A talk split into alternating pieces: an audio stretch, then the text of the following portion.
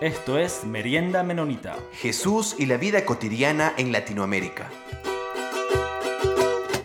Bienvenidos y bienvenidas una vez más a Merienda Menonita. Soy Jonathan Minchala y como siempre estoy aquí con Peter. ¿Cómo estás, Peter? Hola Jonathan, ¿cómo va? Aquí estamos de nuevo en un día poco lluvioso en Quito, pero muy entusiasmado para esta conversación. Y Peter, muy emocionado porque este es nuestro primer episodio del año 2022. Y comenzamos con una nueva serie. Claro, entonces esto trae primicias por, por todos lados. La serie con la que vamos a comenzar este año es un tema que en Latinoamérica se lo está tocando bastantísimo, este, de la mano de algunas teólogas como por ejemplo Ivonne Guevara, y es sobre ecoteología ecoteología y medio ambiente desde una perspectiva teológica cristiana. Y para el día de hoy tenemos el placer de conversar con el profesor Douglas Kaufman. Douglas, gracias por estar aquí con nosotros. Muchas gracias por, por invitarme y, me alegra que estoy con, con ustedes y sí, bien, gracias, muchas gracias. Y, y soy pastor, no soy tanto profesor. Douglas, y eso justamente es lo que le iba a preguntar en este momento. Eh, si nos puede contar algo acerca de, usted, de, lo que usted está haciendo, sus pasiones, qué es lo que está estudiando, qué es lo que está enseñando, en dónde es pastor. Sí, bueno, soy, soy de Goshen, Indiana, en los Estados Unidos, y soy pastor de la iglesia menonita de Benton, y he estado allá 21 años, y casi como hace 18 años que, que bautizamos en, el río y alguien me dijo que, bueno, el, Departamento de Salud Ambiental de, nuestro condado dice que no debes estar en el río. Y, pensamos de esto, ¿qué está pasando con nuestro río? Porque estamos en, en, un lugar rural, un, un, campo, ¿no? no y entonces puedes imaginar que el problema es que tenemos demasiado, demasiada mierda en el río, a veces. y entonces aprendimos de esto y, ahora como hacemos pruebas ah, del, agua para ver ah, cómo está, hay, un programa del Estado que, podemos como tres veces cada año, podemos probar con, con ah, pruebas Ah, físicas, químicas, o diferentes cosas. Pero entonces había todo esto que, hicimos, pero también leí la Biblia con, ojos nuevos, eh, pensando de, ¿qué dice la Biblia de los ríos? Ah, si, si le importa a Dios que, que nuestro río está sucio, y por supuesto sí, y, y descubrí que, que hay un río en Génesis, en la creación, hay, un río en, en Apocalipsis, al, fin de Biblia. Entonces, esto, bueno, como puedes ver, esto es mi pasión de, de hablar de y, pensar de, la ecología, de la, de la, del cuidado de, de creación ah, para cristianos. Y he estado estudiando esto ah, por mucho tiempo. Fui a la Universidad de Toronto, en Canadá, ah, para recibir una maestría en uh, ecoteología. Y entonces, uh, no, no solo soy pastor, pero también uh, soy un profesor en una manera que trabajo con el Centro de Soluciones Climáticas Sostenibles, que es algo con um, CCM, con, con, Comité Central Menonita, con la, la Universidad Menonita del del Este y, de Goshen College. Eh, eh, y ah, trabajo con pastores enseñándoles de, cambio climático y cómo iglesias pueden estar ah, enfrentando, trabajando con, cambio climático. Ah, y especialmente aquí es la cosa de mitigación, no sé si esto es la palabra, de cómo prevenir que, que hay tantas emisiones de, um, de gases uh, envenenaderas invernaderos. Ah, so eso, es, eso es lo que, que hago y, he hecho retiros como en California, en Canadá, en Pensilvania, en, diferentes lugares enseñando a pastores, mayormente menonitas, pero también ah, de la iglesia de los hermanos y ah, también con metodistas a veces y quien quiere. Gracias Douglas y vamos a comenzar directamente con algunas preguntas. Eh, mencionas en un artículo eh, que alguna de las razones por las que las personas no quieren enfrentarse con el hecho del cambio climático es por miedo, culpabilidad e impotencia. Desde una dimensión espiritual hay algunas otras razones. ¿Cuáles son las razones por las que algunas personas religiosas parecen no importarle el asunto del cambio climático, en el mejor de los casos, y en el peor de los casos algunos niegan que existe algún problema con el cambio climático. Eh, por ejemplo, tú mencionas en el artículo eh, el asunto de la palabra asedia. Eh, ¿Podrías desarrollar un poco más esta idea y si hay alguna otra? Ya, y bueno, asedia, y, esto viene de, um, bueno, la idea de asedia socioambiental uh, viene de un colombiano uh, uh, en Ampués, bueno, no sé si digo su nombre correctamente. Pero asedia es una palabra de, como miles de, años, de, cientos de, años, um, con, los, con los monjes, hablando, e, es, como, y es algo que yo he experimentado y tal vez um, tú, has, tú has también, aunque no es una palabra que usamos, pero es, como una falta de cuidado, que, que no que no cuidas de, nada, no cuidas de, tu vida, de otros y, parece que, es algo que, viene de aislamiento y que, con los monjes en Egipto es, es cuando ah, ah, empiezan a hablar de esto y, cuando estás solo y, no, no ves a otra gente y, todo es como no, no, te, no te importa nada. Uh, y pienso que, que durante COVID, uh, durante la, la pandemia, que, que, que, había más gente que, que experimentaba este, este sentido. Y me gusta cómo en Ampúes um, relaciona esto al, al, al uh, los problemas ambientales, de, de ambiente, porque tenemos este mismo problema que estamos como aislados, muchos de nosotros somos aislados de, la naturaleza, depende en dónde vivimos, pero la mayoría de la gente del mundo, pienso, están en ciudades y depende de dónde estás en la ciudad, que, no tienes una conexión con, con, la naturaleza. Entonces, sin, sin esta conexión, creo que es más fácil de, no sentir que, es, que es importante. Ni pienso de eso también, como yo, yo sé de, los problemas de mi río, de ese río Elkhart aquí, porque me, me, me, meto en, en, el río y mucha gente no hace esto.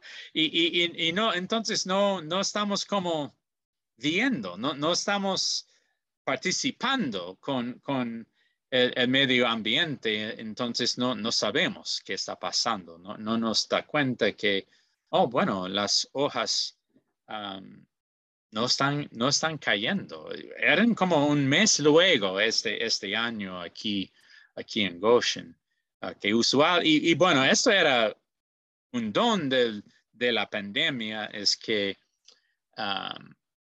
estuve afuera más y, había otra gente también afuera más y, no está, nos, nos, uh, nos, damos cuenta de más cosas. So, no sé si, si uh, ya quieres seguir con eso, si, si te, te respondí bien o no. Sí, Douglas, y vamos a regresar tal vez en algunas ideas y luego tal vez podremos retomar.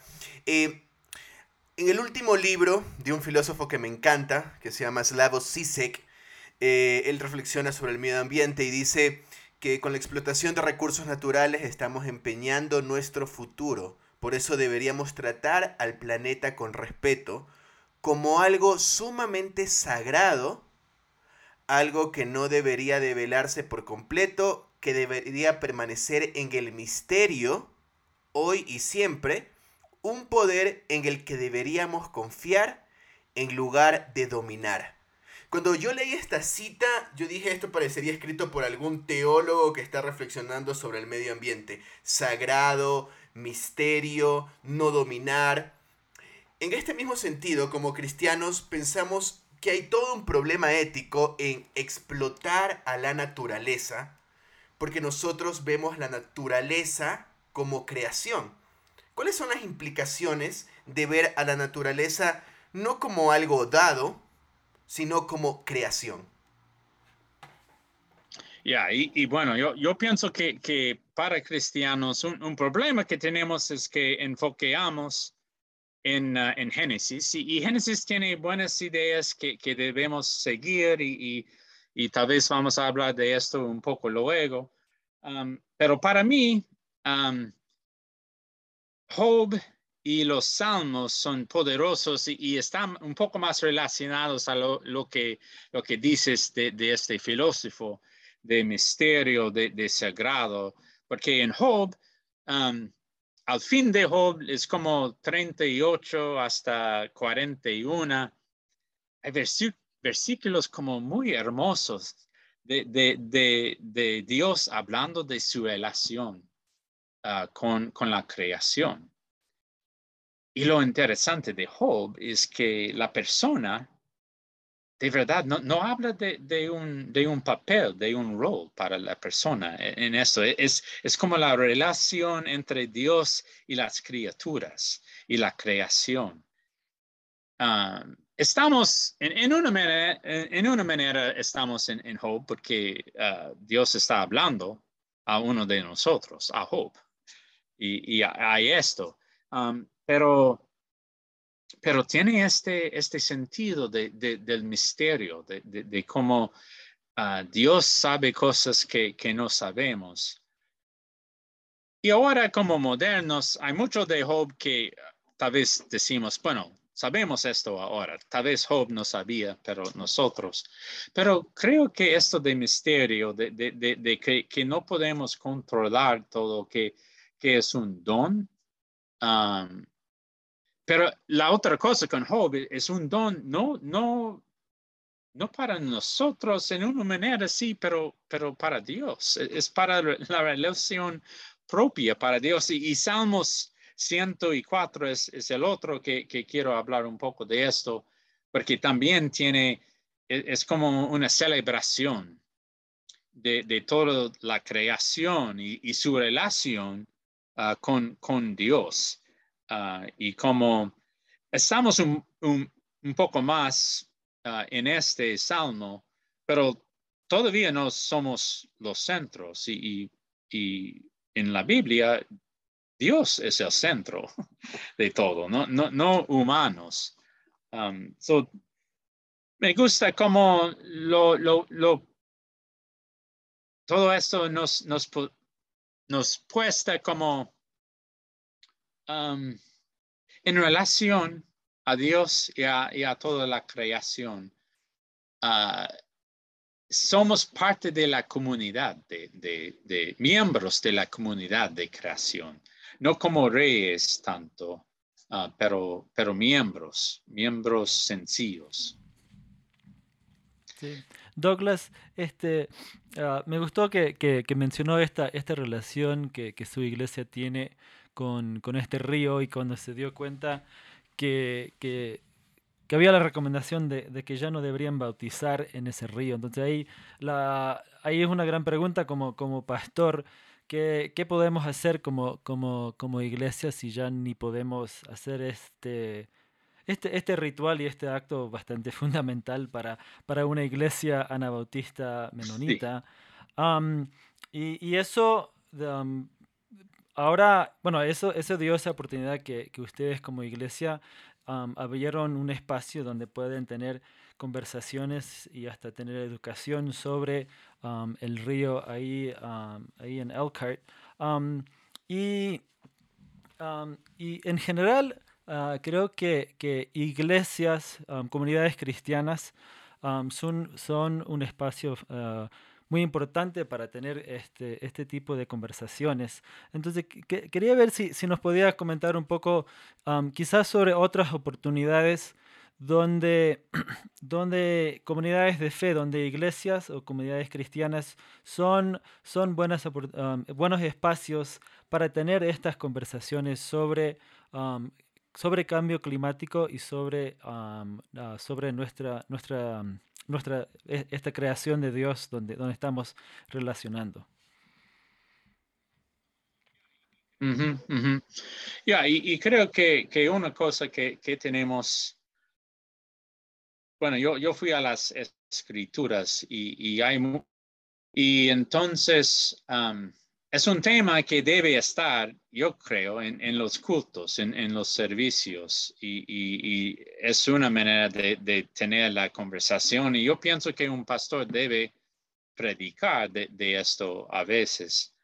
Am, y, y hay también, como hemos tenido en mi iglesia y en otras iglesias, como ah, ah, escuela dominical o grupos pequeños de, de creación y, que, de, qué podemos hacer. Y para mí, algo importante aquí que ha pasado es, es con ah, poner paneles solares en, las iglesias, porque eso es una cosa que tal vez un individuo, esto es difícil para un in- individuo que tienes que tener el dinero para esto o tal vez pedir un préstamo, pero un grupo como una iglesia podemos como poner um, nuestro dinero juntos y, y podemos hacer esto. Pero también solo la cosa de, de pensar que qué está pasando en nuestra comunidad, porque yo creo que estamos hablando de la creación, pero um, como dice Papa Francisco, e- es un, es un problema socioambiental y, y pen- pensar qué está pasando en, en nuestra región, quién es la gente que está sufriendo. aquí en los Estados Unidos, a un, a un espacio verde o, bosques, la gente más privilegi- privilegiada tiene más acceso a esto, a, bosques, a, parques y, todo esto, que el cemento, todo esto está donde están los pobres, donde están los afroamericanos en, los Estados Unidos. Pero esto pasa en, todo el mundo, me, me parece. Y entonces una iglesia puede ah, pensar y, ver y, hablar en, su comunidad de, qué está pasando. Tal vez es algo de, de ayudar en, plantar. Y, um, conozco a, a unas, iglesias que han, han planteado árboles en, en, en la tierra alrededor de, ellos. or- or- so hay, muchas cosas y creo que es importante que, que, que ves, que, que, como digo, que, que tienes una relación do- donde estás cuidando de, de la tierra cerca de ti y, de, de tu iglesia, hablando con la gente y, y tratando de, pensar de qué podemos hacer. Ah, otra cosa, no sé si esto tal vez es, es un poco diferente, pero en mi iglesia estamos hablando ahora de, de entero, como hacemos, eso es la palabra entero, como, como hacemos después de, de la muerte. Um, ¿Cómo lo hacemos? Que, porque la manera de hacerlo aquí es, es muy como El entierro. química y, y todo esto. El, el enterrar a los muertos. Sí, Mm. sí, ya, los cuerpos. ¿Cómo, ¿Cómo hacerlo y más naturalmente? Mm. Sí, y, me, y bueno, hay algunas ideas que quedan ahí eh, que son, me parecen que son muy potentes, como esta idea de, de que la naturaleza eh, no es, es en sí mismo, podemos decirlo, un sujeto también alabando a Dios. Y aquí, ¿no verdad? El Salmo 148, que me parece que conecta Peter, y si recordamos nuestras entrevistas con las comunidades indígenas, que conectan muy bien con las espiritualidades indígenas, donde como ya hemos planteado seguir desarrollando ese diálogo ahí y aprender muchísimo más. Pero Douglas, tú mencionas, por ejemplo, una idea, una idea muy concreta en uno de tus artículos de la iglesia silvestre, por ejemplo. Eh, entonces, donde dice que nuestro culto se hace afuera de la naturaleza. ¿Nos podrías eh, contar un poco sobre esa experiencia y tal vez qué otras prácticas eh, pueden venirte a la cabeza?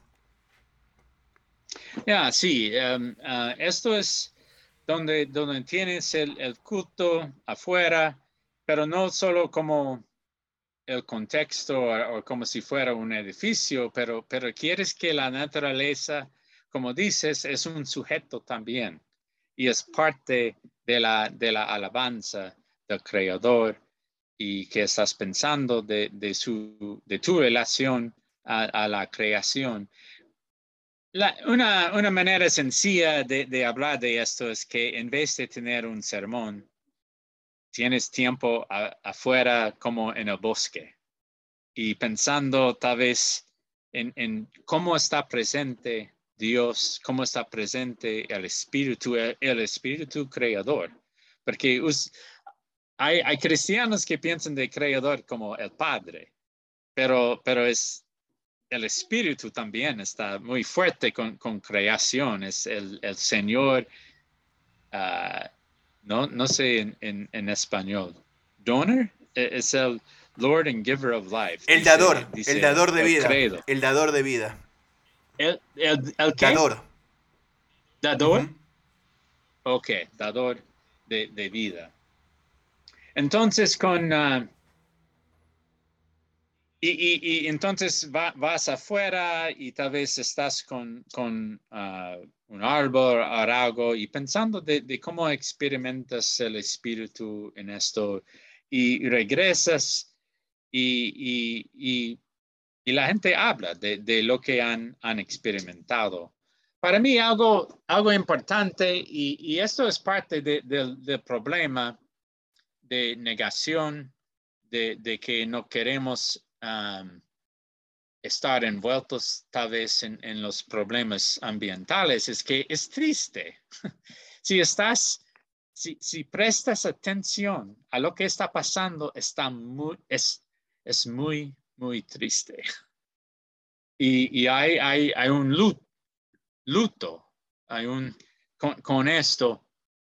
Entonces, un rito que hago que, que, que es cuando, cuando hago um, iglesia silvestre o, alabanza silvestre, es, es um, dar gente tiempo para pensar un poco de, de un luto, de un, de un, la mente que tiene. Algo, si estoy hablando con, con niños, algo que, que te sientes, que, donde, donde piensas, lo siento mucho que esto está pasando y tal vez dibujan o, escriben algo que, que um, le, les hace um, uh, triste. Y um, hacemos un, hueco y, no, un hueso, un hueco. Y, ponemos, cada persona dice lo que, lo que han escrito o que han dibujado y lo ponemos en, este hueco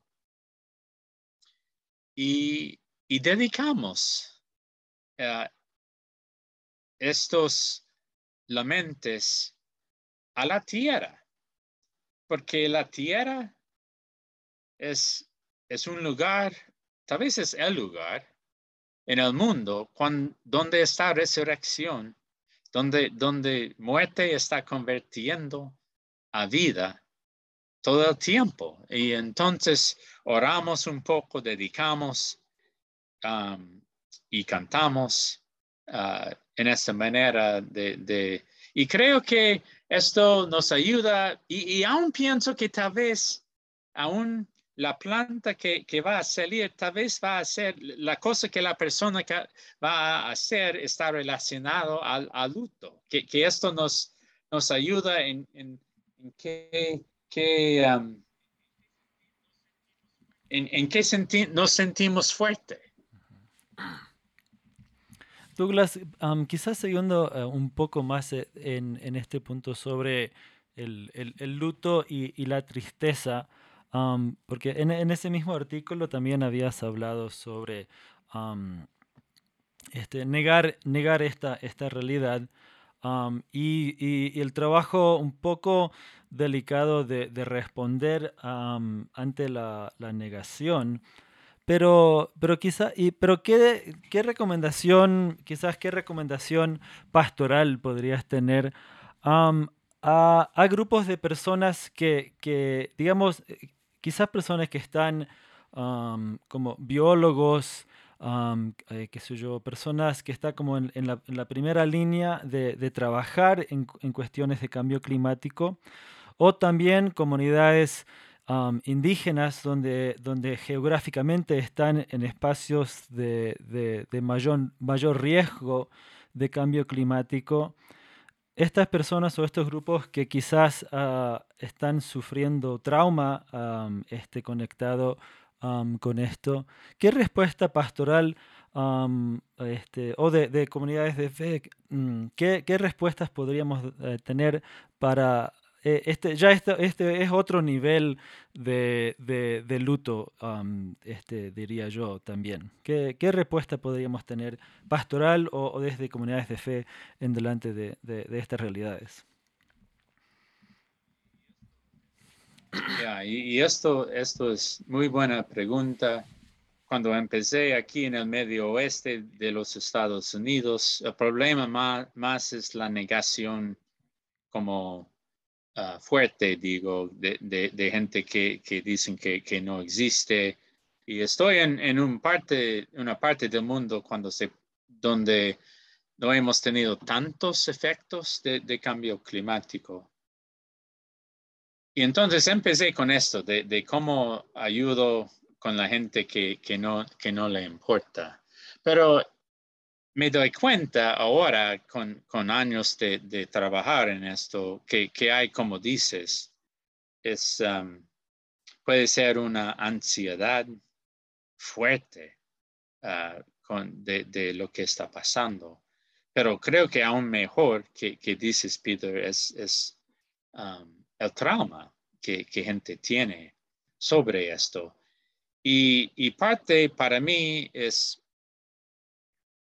proveer, si es ansiedad o es trauma, que, proveer como círculos de, de, compasión, de, de, de, de, de donde gente puede hablar ah, con nosotros, con ah, cara a cara y, hablar de, lo que está pasando en, en nuestras vidas. Y pienso que hablar de, los sentimientos acerca de- del, del ambiente es muy importante. Que, tenemos que pensar de eso, de cómo una relación. Y parte de, mi respuesta, y, no sé, bueno, estoy trabajando con esto, Peter. No, sé si, está como, no- he llegado a, una conclusión con esto, pero parte es, es este como pastoral, es esto que digo de resurrección, de, de que pienso que e- es, es un, poco, un poco difícil, porque yo no quiero dar la idea que, que Dios o el, el Espíritu va a resolver todo esto, porque hay gente que dice esto, que, oh, no hay problema, Dios no permite, y pienso, bueno, Dios ya ha permitido muchas muertes de cambio climático.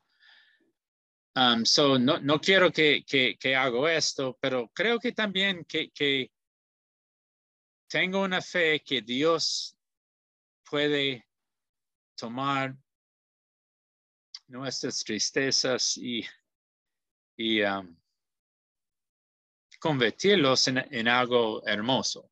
Y no sé exacto cómo se hace esto. Um, y lo que espero e- es, que, que lo que, lo que pasa es que trabajamos con, con, esto más y, y- y somos como activistas para el ambiente ah, por, por nuestra tristeza. So, esto es, es lo que pienso de, de como una respuesta pastoral. Eh, Douglas, quizá este, una, una, una última pregunta para, para ir cerrando. um, y, y fue, este, me, me salió una, una curiosidad de, de, una conversación que, que tuvimos hace, hace algunos meses, um, que, que, nos habías comentado sobre la, la realidad interesante en, en, en Norteamérica, sobre la- las comunidades este, um, hispanas, las comunidades este, latinas en, en Norteamérica. Entonces, creo que de, de ahí resulta toda esta conversación y esta serie de entrevistas que, que vamos a hacer, que, que, me- que mencionaste que eh, aunque no, mm, no, no es obvio este, que en, en Norteamérica la- am, el, demográfico, la- el grupo que, que se preocupa más am, hacia el, el cambio climático am, so- es la comunidad am, hispana, eh, el eh, hispanohablante en, en Norteamérica. Am, quería ver si, si nos podría comentar un poco más sobre eso, ya que obviamente nuestro, nuestra audiencia es este, eh, bueno, completamente eh, eh, hispanohablante. Pero, ¿qué, qué, qué nos dice eso sobre... am, no, no sé, no sé qué tanto no- nos puede decir sobre, sobre Latinoamérica en general, pero sí este, de la realidad de, de las, comunidades latinas en, en Norteamérica. Esta, este, como para algo, algo paradójico de, las comunidades que, que están, aunque al parecer no, el- la conciencia este, social es que no les importa tanto, pero en realidad es la comunidad que, que tiene más preocupación sobre el cambio climático. Ya, es interesante porque po- aquí por lo menos gente piensa que los blancos y los ricos son más interesados. Eso es como la imagen de, de un ambientalista. Y de verdad, los blancos no, no son tantos en, en esto. Cuando, cuando ves como, cuando hacen, ah, ah, ah, sorry, e- eso es cuando tengo mi, mi Spanglish, es lo que hablo como hacen surveys de, de- la gente. Y, y aún, aún, porque dijiste hispanohablantes, aún latinos que hablan español, más que, que latinos que hablan solo inglés. Eh, eh, le- les importa más. Y, y, y, no, no he leído bien por qué exacto. Um, y afroamericanos, a- ellos les importa más también. Y creo que, que una parte más um, obvio es que, como hemos dicho, que, que la gente um, más, más vulnerable uh, van a vivir en los, los lugares donde huracanes tienen más impacto, que sufren más uh, las secuelas de, cambio, climático. Ah, entonces, esto es, una razón y tal vez piensen que los hispanohablantes es que están todavía relacionados a un, sitio donde, donde hay, más impactos de, cambio climático. Eso, eso es otra cosa de la ciencia y con el globo que los países en, las zonas templadas como Europa y Norteamérica, Australia, ellos han contribuido más a las, los gases eh, invernaderos. Pero las zonas ecuatoriales y las zonas árticas, por- por- es, es una casualidad y es una injusticia que, que el impacto es más fuerte en estas partes de- del globo. Entonces estoy diciendo que, que gente que, que viene de, de- que están aquí en los Estados Unidos, pero que tiene familia todavía en Honduras o El Salvador, donde ellos tienen problemas de sequías, de huracanes, ah, saben que, que eso no es una teoría, es, es algo que, que está, está allá. Hay otra gente que, que piensa que ta- tal vez la cultura latina es más como relacionado a creación, que, es algo más anglo de, hacer una separación entre naturaleza y humano. Y, tal vez esto es, es parte del, um, uh, del problema y de la diferencia. Y, bueno, también um, la gente que, que tiene que cambiar más para prevenir más cambio climático va a ser la gente más privilegiada. Um, so esto, ahora no estoy seguro si, si uh, no hablé del evangelio de las criaturas, que es, es, una, es una teología anabautista y, pensé que tal vez debo hablar un poco de esto, ¿no? Y no sé, como cinco minutos o algo. Me parecería buenísimo, sí. Entonces, sí, Douglas, cuéntanos un poco sobre, eh, ¿cómo le dijiste? El Evangelio de las criaturas. Sí, sí. Y esto es algo de, de los anabatistas del siglo XVI. Ah, y esa parte que, que, no hemos hablado mucho es Hans Hut ah, de, de Alemania pero él no era, él era el, primero que, que, hablaba de este evangelio de las criaturas y viene de Marcos, al fin de, de Marcos, cuando, cuando Jesús ah, dice a los discípulos que van y prediquen a todas las criaturas. Pero en alemán puedes hacerlo como evangelio no a las criaturas, pero de las criaturas también. Y era y, porque esto es parte de, mi esperanza también, es eh, de, pensar de, esta teología, que, Cristo, su cuerpo es, Él, él está con, todas las criaturas, como, como todos son miembros de, Cristo. Y voy a tratar de traducir que, que, sí, el Evangelio de, las, de todas criaturas es simplemente Cristo crucificado, pero no solo Cristo la cabeza estuvo crucificado, pero Cristo en todos sus miembros. Este Cristo es lo que está predicado y enseñado por todas criaturas. El Cristo entero sufre en todos sus miembros. Um, entonces, es, eh, para mí es, es, otra manera de hablar de, la presencia de Dios en nuestro sufrimiento. También yo pienso en, en, en, la resurrección también, que tenemos ah, ah, trabajo, tenemos sufrimiento, pero también hay, hay alegría y que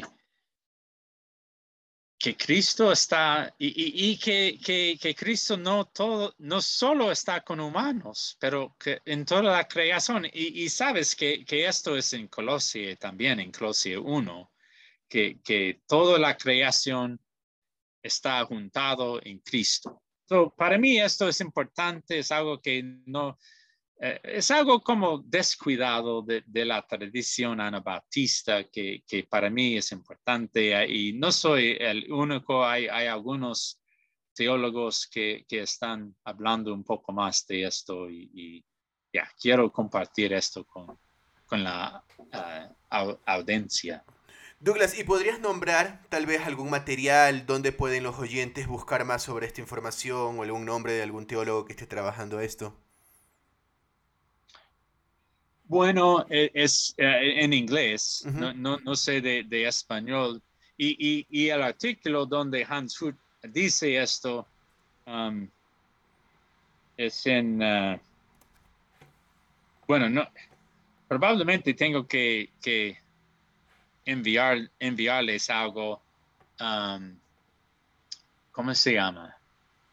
Pero él, él y Maxwell Kennel es alguien que está trabajando con, esto, pero solo artículo en, este momento. Trevor Bechtel también trabaja un poco con, e, esto. Lo que me gusta de, lo que dice Maxwell Kennel es que está hablando en este tema otra vez de socioambiental, porque menonitas han tenido a veces como, hacemos como una comunidad cerrada que pensamos que Dios está en la iglesia y no pensamos mucho en, en cómo Dios está presente en toda la creación, en, en, la sociedad. Y entonces Kennel habla, habla de esto también, que, que, que, para reconocer que Dios está presente ah, en todo el mundo. Uh, y lo de Maxwell Kennel es en el Journal of Mennonite Studies. Él y yo escribimos algo en, en uh, casi el mismo año, en, en 2020, uh, pero yo en Mennonite Quarterly Review y él en Journal of Mennonite Studies. Gracias, Douglas. Eh, conozco también, si por ahí algún oyente este, está interesado, hay un teólogo menonita muy joven llamado Trip York que trabaja un poco también por el lado de los animales, eh, que tiene también algunos libros sobre este tema. Douglas, gracias este, por tu tiempo, gracias por la información, por tu sabiduría. Este ha sido un placer poder conversar contigo aquí en Merienda Menonita. Gracias y gracias uh, por su paciencia con, con mi español. o mi spanglish, como digo. Entonces, le quería agradecer mucho por, por su trabajo, por sus escritos y, um, y por ese, ese trabajo para, uh, para um, el río Elkhart ahí en, en Indiana um, también. Uh, muchas gracias, Douglas, por, por su tiempo. Jonathan, ¿algo más para cerrar? Solamente agradecer a Douglas por su tiempo.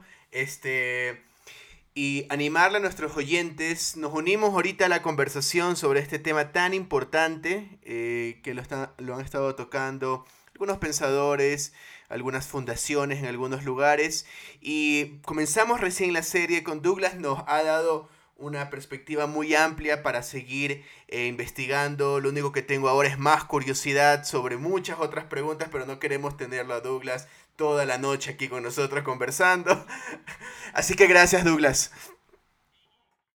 Ya, gracias. Gracias por, por, la invitación y ya, me gustó hablarles. Muchísimas gracias, Douglas.